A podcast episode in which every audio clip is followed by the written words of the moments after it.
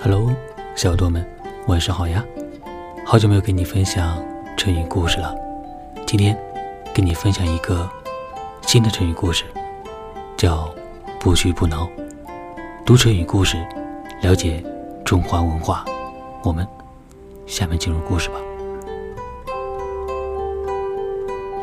汉成帝三年的秋天，京城长安城中突然有传言说要发水了。长安城就要被水吞没了。霎时间，整个长安城的老百姓都惊慌起来，大家扶老携幼，争相逃跑。消息传到宫中，汉成帝立即召集文武百官到宫中商议，商量对策。成帝的舅父大将军王凤也惊慌失措，劝成帝。太后，赶快躲到船上，去准备撤离。大臣们也纷纷的附和玉凤的意见。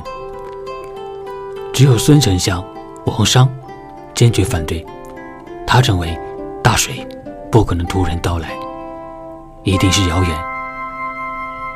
在这个关键时刻，更不能轻易撤离，这样只会使人心更加慌乱。臣弟。采纳了王商的意见。过了一会儿，城里也没见大水来，谣言不攻自破。